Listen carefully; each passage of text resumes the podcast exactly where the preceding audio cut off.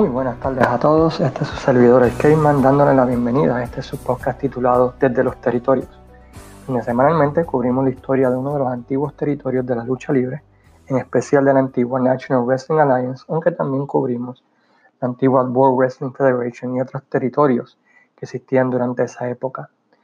La semana pasada habíamos comenzado a hablar de lo que fue la empresa Jim Crockett Promotion y analizamos lo que fue el año 1983 de esta empresa. Pero antes de comenzar de lleno lo que será el programa de hoy, le quiero dar las gracias a todos aquellos que se han comunicado para dejarme saber su agrado con el podcast, darme algunas sugerencias y también para compartir ¿verdad? algunas de las opiniones que tenían de ese año en particular de la empresa Jim Crockett Promotions o Mid Atlantic Championship Wrestling, como se le conocía aquí en los Estados Unidos. Se le agradece de corazón su apoyo y esperamos ¿verdad? Pues en las próximas semanas continuar añadiendo algunas de sus sugerencias para que el podcast. Pues tenga una mejor calidad y sea mucho mejor y sea del agrado de ustedes. La semana pasada, cuando terminamos el, podcast, estábamos hablando acerca del cambio que hubo en, la promoción Jim Crockett Promotion cuando ocurrió un cambio de Booker. Salen afuera Dory Funk, Gary Hart y Wahoo McDaniels, quienes habían tenido un excelente año 83 como Booker con tremendas asistencias y habían puesto el territorio en un sitial ¿verdad? de importancia a través de todos los Estados Unidos y pasa a las manos de Dusty Rose, quien había sido hasta ese entonces la figura principal del territorio de Florida desde 1974, cuando había cambiado de rudo a técnico. hay que entender este, este cambio de Booker fue uno que causó gran consternación en la NWA porque básicamente Dusty Rose al brincar de promoción deja al territorio de Florida sin su estrella principal, no tan solamente eso, pero también sin su Booker. Y también uh, Dusty Rose se llevó mucho talento del territorio de Florida para el territorio de Mid Atlantic, creando un vacío bien grande en el territorio de Florida, donde se puede decir que fue el comienzo del fin de ese territorio, ya que nunca se pudo recuperar del lleno, que tuvieron varios aleteos en el 85 y 86. Jamás pudieron reemplazar a Dusty Rose como figura principal. Y esto ocurriendo bajo lo que estaba sucediendo a través de todos los Estados Unidos con Vince McMahon haciendo su expansión nacional de la WWF. Algo interesante es que Vince, cuando salió Rose, no atacó el territorio de Florida por el respeto que le tenía a Eddie Graham quien había sido socio de su papá por mucho tiempo y una estrella de su papá Vince McMahon padre en el territorio de Nueva York. Así que a pesar de que estaba la oportunidad, Vince McMahon dejó el territorio de Florida um, básicamente como estaba y no, y no atacó o trató de tomar control sobre ese territorio. Cuando Rose llega al territorio de Mid que esto trajo ciertos, muchos problemas en especial porque todavía habían muchos luchadores que eran del grupo de Gary Hart, Dory Funk y Wahoo McDaniels que Rose no quería usar, pero que tenía que hacerlo porque Crockett le había prometido a estos luchadores que los usaría hasta cierta fecha. Así que había muchos, uh, el booking estaba muy, muy desorganizado, uh, las historias no hacían sentido, no habían buenos feudos y las asistencias pues comenzaron a bajar grandemente. Si a este le sumamos que durante ese tiempo una de las estrellas más populares del territorio se retiró sorpresivamente, y este lo fue Ricky the Dragon Steamboat que había perdido su interés en el deporte y se dedicó a abrir una serie de gimnasios alrededor del área de las, de las Carolinas, Carolina del Norte y Carolina del Sur.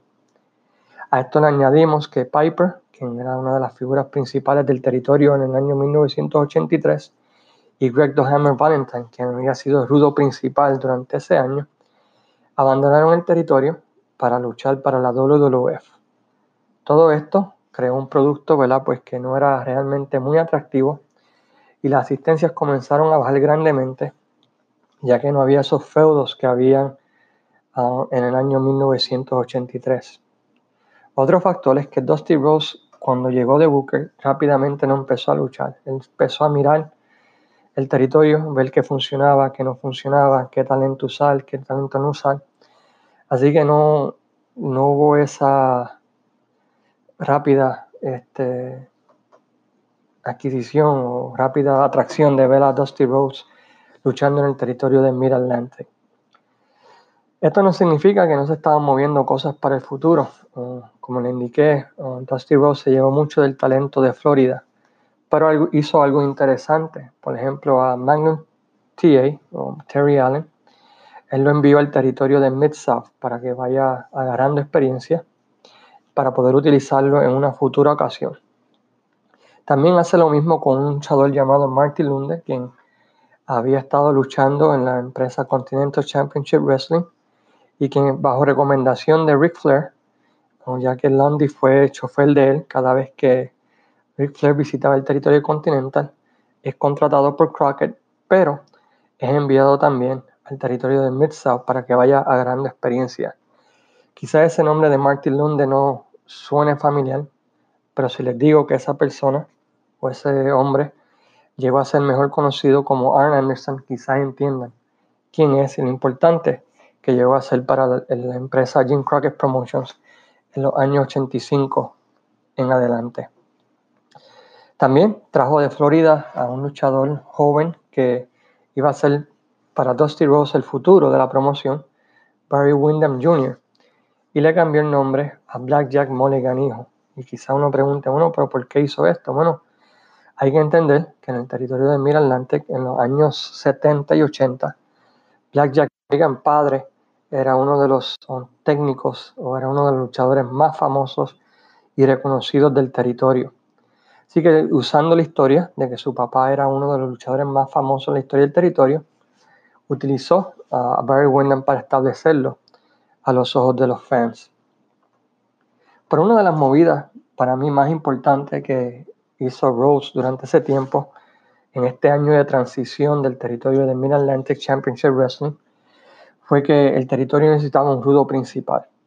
Rose contrata entonces a Tolly Blanchard para que sustituya a Dick Slater y a Cowboy Bob Orton, quienes no estaban en los planes de Rose, y Orton se da cuenta rápidamente de esto y se va junto a Piper para la WWF, donde hace el papel del de bodyguard, de, o de de Roddy Piper durante ese tiempo. Blanchard había estado luchando en el territorio de Southwest Championship Wrestling basado en San Antonio, Texas, una empresa que pertenecía a su papá, donde había hecho una exitosa pareja junto a Gino Hernández y establecido rápidamente ¿verdad? en la empresa Jim Crockett Promotion como campeón mundial de la televisión. Y este, el que le dieran este título fue importante porque había que establecer un rudo.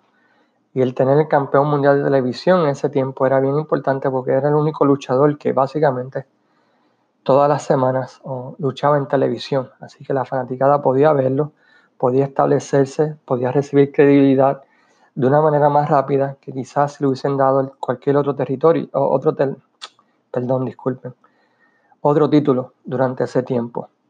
Blanchard era uno de esos luchadores que con solo mirarlo lo odiaba rápidamente, así que se establece como el rudo que empieza a traer fanaticada a las canchas y se embarca en un feudo contra, al principio contra Wahoo McDaniel por el título mundial de la televisión.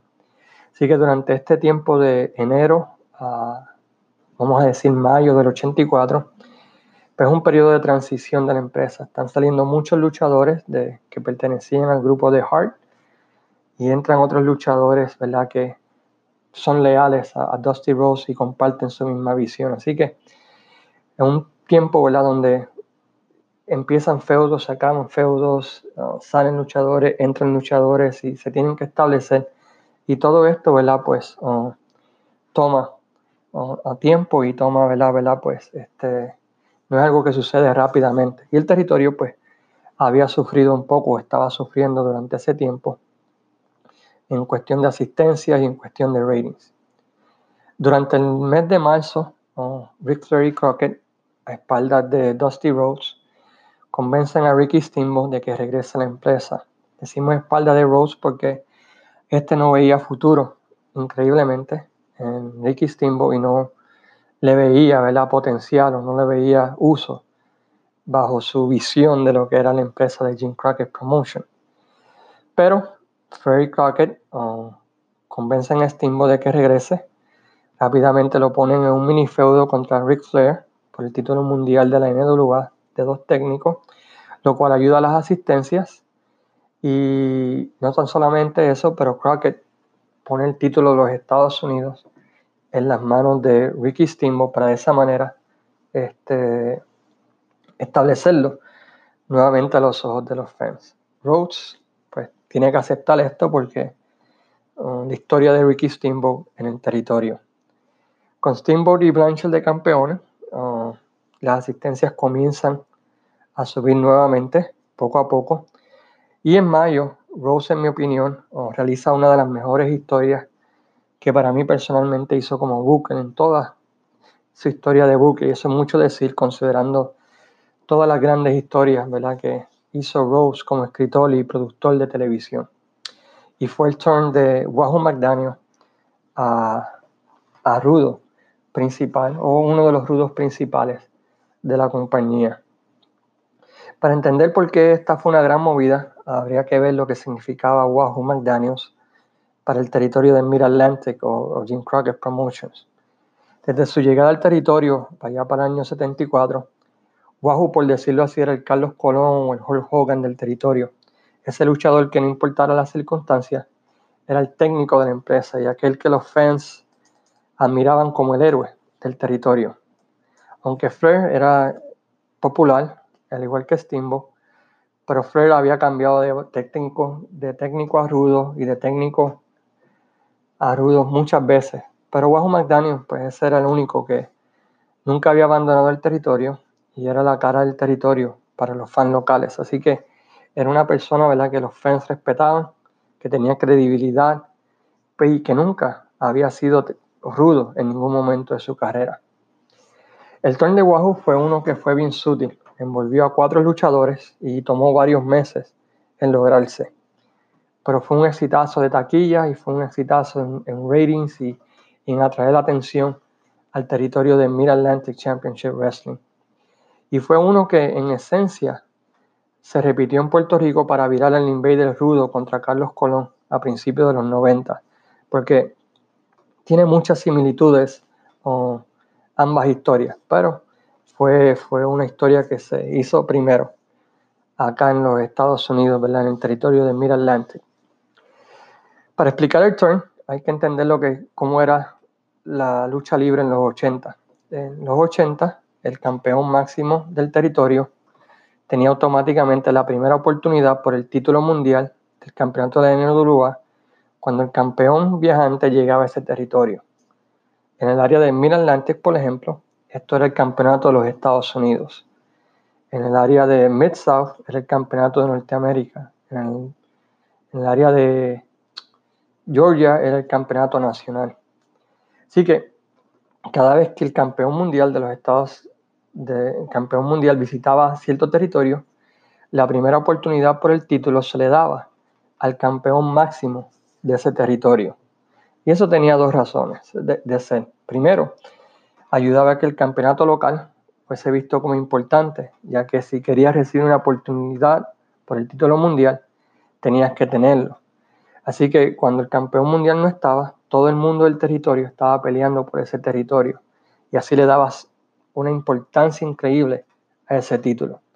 Y segundo, pues proveía al campeón viajante una lucha que iba a vender tickets automáticamente, ya que el campeón del territorio versus el campeón mundial, pues no se tenía que vender mucho, ¿verdad? Para, ah, para lograr este, una buena asistencia o que la gente estuviese interesada en esa lucha. Puede el campeón local de mi territorio derrotar al campeón mundial viajante. Así que automáticamente tenías una buena asistencia debido a, la importancia que se le daba al campeonato del territorio, por decirlo así.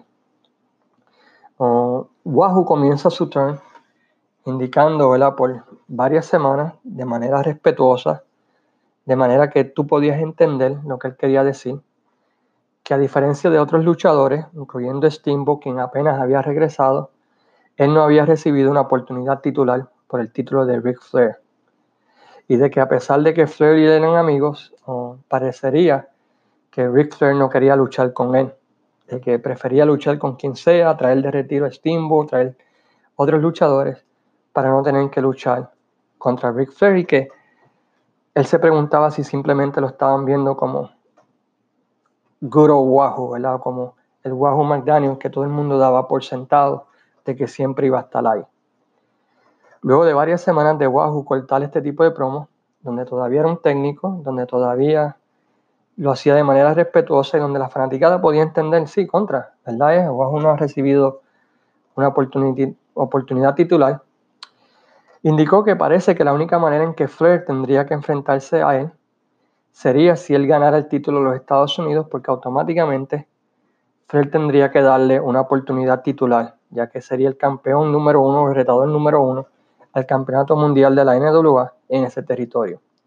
Así que dice que amistosamente reta a su gran amigo y hermano Ricky Steamboat a una lucha por el título de Estados Unidos, diciéndole que no es nada personal, sino que simplemente él quiere recibir una oportunidad por el título mundial y que entiende que la única manera que lo va a recibir es por medio de ganar el título. Steamboat, como buen técnico, pues dice, bueno, está de acuerdo, y hacer esta lucha que iba a ser filmada para el 24 de junio del año 84.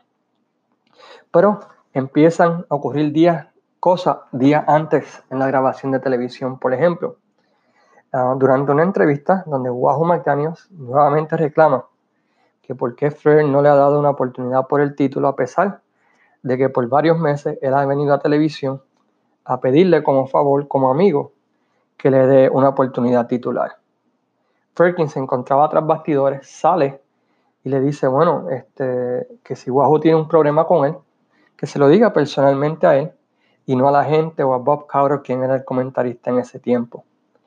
De repente ambos son interrumpidos por Tolly Blanchard, quien comienza a atacar a Ric Flair a traición y comienza a golpearlos mientras Wahoo solamente se mueve al lado y observa a Tolly Blanchard golpear a Ric Flair o atacar a este.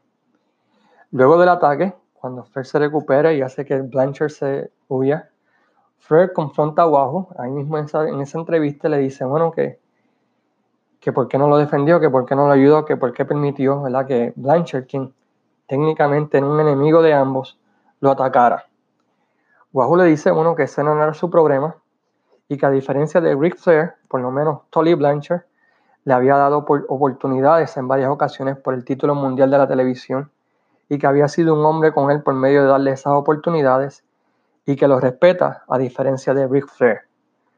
Llevando a que Ric Flair le dice, bueno, tú tienes una lucha, pues la vas a tener.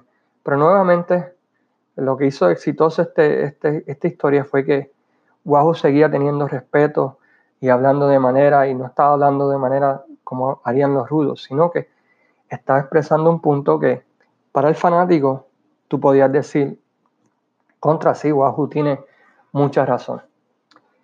Llega la lucha con Steamboat y Wahoo McDaniel por el campeonato de los Estados Unidos y en una parte llega Tolly Blanchard y parece que le va a dar un sillazo a Wahoo McDaniel, pero en vez se lo da a Ricky Steamboat. Wahoo aprovecha esto y plancha Steamboat. Los comentaristas le reclaman a Wahoo el por qué planchó Steamboat y se autoproclama campeón de los Estados Unidos cuando Blanchard le había dado un sillazo. Y Wahoo le contesta, bueno, pues que en el deporte de la lucha libre, si alguien está en el piso, tú lo planchas. Y que él recuerda que en muchas ocasiones lo que le sucedió a Steamboat le ocurrió a él y nadie protestó, nadie le quitó el título al campeón rudo que le hizo lo que, lo que le habían hecho a él o lo que le pasó a Steamboat. Así que nuevamente, tú como fanático podías entender, bueno, Bajo tiene razón, a él en varias ocasiones un rudo hizo trampa y nadie, nadie se quejó, nadie, nadie cambió el final y perdió el título. Luego de varias semanas uh, de dimes y diretes, la comisión o Jim Crockett vira la lucha e indica que el título queda vacante, lo que hace que Wahoo nuevamente indique de que existe una conspiración en su contra y que eso tuvo que haber sido Flair quien le pagó a Crockett para que no tuviese que enfrentarse a él y que él tendría que hacer lo que tendría que hacer en su próxima lucha con Ric Flair y era quitarle el título. Nuevamente, Wahoo McDaniels en televisión dice, cuando estas cosas me pasaron a mí, yo no vi que nadie protestó, no, yo no vi que nadie virara la lucha y yo perdí mi título en muchas ocasiones por trampa de otros luchadores. Pero de repente esto es algo ¿verdad? que trae controversia y me quitan el título a mí a pesar de que yo no hice trampa. No es mi culpa de lo que Blanchard le haya hecho a Stimbo. Y son cositas que como fanático tú podías ver y decir contra. Wahoo tiene razón. Llega la lucha y en los momentos finales sucede la traición. Wahoo McDaniels traiciona a Ric Flair se une a Tolly Blanchard para darle una soberana paliza a Flair y comienza el reinado de Awesome Twosome con McDaniel y Blanchard de rudos principales. Dos cosas hicieron de, para mí de, esta, de este turn que hizo sentido y, exitoso. Primero, que Rose estableció a Tolly Blanchard como el rudo principal de la compañía, donde todo el mundo lo odiaba. Segundo, la manera en que Wahoo McDaniel poco a poco fue virándose hasta llegar a rudo, porque tú podías entender la razón por la cual lo hizo. Y el hecho de que lo pusiera junto a Blanchard, pues automáticamente le decía a la fanaticada, esta no es solamente una diferencia de opinión, sino que al unirse a Blanchard, pues se unió al lado rudo. Y por las próximas semanas y meses, ambos continuaron atacando a Flair en cada oportunidad posible y estableciéndose como un dúo de terror. Las asistencias comenzaron a subir y el territorio nuevamente comenzó a calentarse, con Flair buscando venganza en contra de estos dos. Pero simplemente, o siempre que, había una lucha en sencillo, o Blanchard atacaba o Wahoo McDaniels interfería. Esto lleva a que Flair empiece a buscar diferentes parejas para batallar contra el Awesome Tucson de, de Wahoo McDaniels y Tolly Blanchard. Incluso con Dusty Rose y Ricky Steamboat para enfrentarse a ambos. Pero la historia principal fue oh, en los años 70 y principios de los 80, Ric tuvo un gran feudo con Black Jack Mulligan, quien había sido, como consideramos al principio, una de las figuras principales del territorio. Pero eh, Black Jack Mulligan perdió una lucha de el que el perdedor se tiene que retirar del territorio y se va al territorio de Florida. Y en y durante este tiempo, un poco antes que Carlos Colón hiciera lo mismo con Andula, Rick Flair viaja a Florida en busca de convencer a Blackjack Mulligan de que regrese a Mid-Atlantic para enfrentarse ¿verdad? a Wahoo McDaniel y Tolly Blanchard. Luego de varias semanas de negociaciones, Blackjack Mulligan finalmente acepta regresar al territorio y ambos oh, establecen récord de asistencia durante ese tiempo en su feudo contra Wahoo McDaniels y Tolly Blanchard. En medio de todo esto que estaba ocurriendo, hubo un torneo por el Campeonato de los Estados Unidos que contó con la participación inclusive del, campeón universal de ese tiempo, Carlos Colón, quien perdió frente a Superstar Billy Graham en la primera ronda, donde Wahoo gana el título de los Estados Unidos nuevamente. Durante ese tiempo, Ricky Steamboat comienza un feudo también con Blanchard porque Blanchard le costó el título de Estados Unidos por el campeonato mundial de la televisión. Así que todo parecería indicar que el evento estelar de Starker 84 sería Wahoo McDaniel contra Ric Flair en la batalla final del feudo por el título mundial y la lucha entre Tolly Blanchard y Ricky Steamboat por el campeonato mundial de la televisión. Estos dos eran los feudos calientes cuando vamos al otoño del año 1984 y se está acercando el tiempo de Stargate 84. Pero esto no fue así. Y esa movida les costó a la NWA quizás perder mucha fanaticada. No perder mucha fanaticada, pero que mucha gente no comprara con para ir a ver Stargate 84 en circuito cerrado.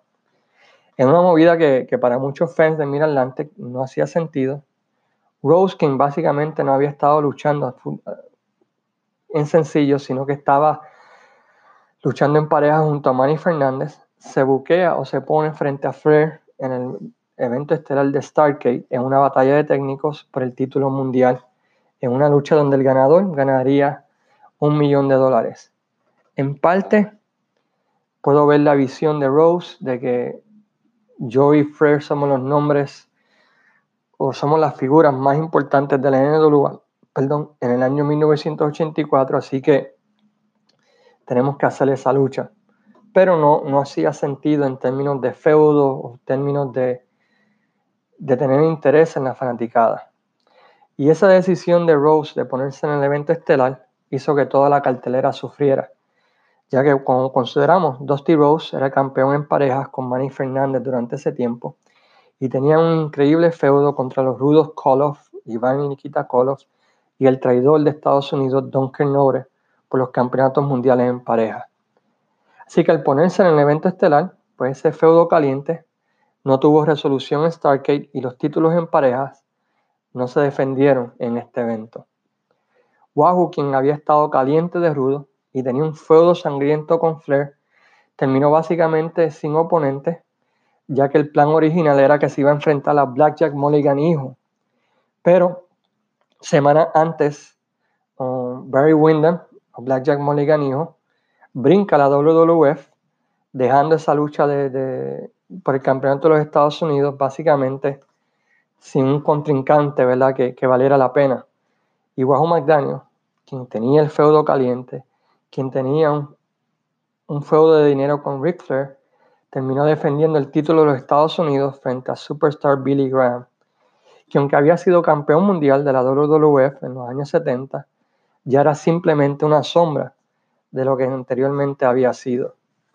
La única lucha de Starcade 84 que tenía un buen feudo detrás y fue la mejor de la cartelera lo fue la lucha entre Ricky Steamboat y Tolly Blanchard por el título de la televisión, porque la gente tenía algo que, los conectara a este feudo, tenía interés en ver la resolución final de este feudo entre ambos por el título de la televisión.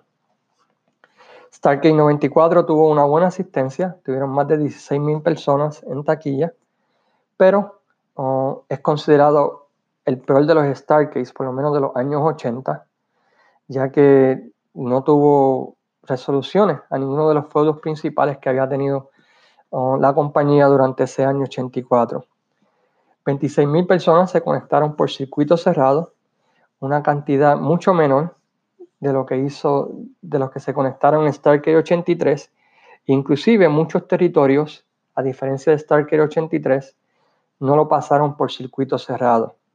Stargate 83 fue visto por cerca de 40.000 personas en circuito cerrado, más miles otros en los diferentes territorios, ¿verdad? donde pasaron la cartelera por circuito cerrado. La lucha estelar, pues vi un final decepcionante cuando Ric Flair gana la lucha gracias a que Joe Fraser, quien era el árbitro especial, detiene la lucha debido a que Rose estaba sangrando profundamente y Fraser catalogó de que no podía continuar con la lucha. A pesar de que Starkey 84 no fue tan exitoso como el año 83. Esta exposición y lo que estaba haciendo Rose, por decirlo así, oculto, ¿verdad? Ayudó a que la empresa explotara, por decirlo así, en el año 1985. Y eso es lo que cubriremos la semana que viene en el podcast, cómo es que el territorio de Jim Crockett explotó de tal manera que empezó a opacar a todos los demás territorios de la NWA.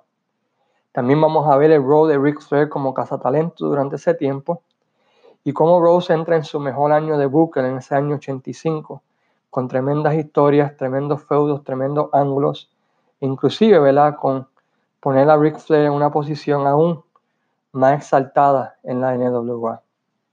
Hasta aquí el podcast de esta semana, espero que haya sido de su agrado. Si quieren que cubra un territorio en específico, que cubra una fecha en específico, pueden dejar sus comments aquí en la página o escribirme a luiscuevas36 a gmail.com.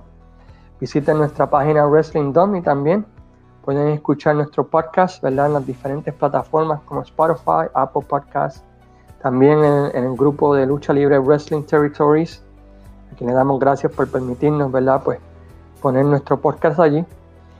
Y hasta la semana que viene nos deja aquí el Caseman, ¿verdad? con nuestra mirada a los diferentes territorios de los Estados Unidos. Que tengan muy buenas noches y, o muy buenas tardes y esperamos verlo la semana que viene. Cuídense mucho.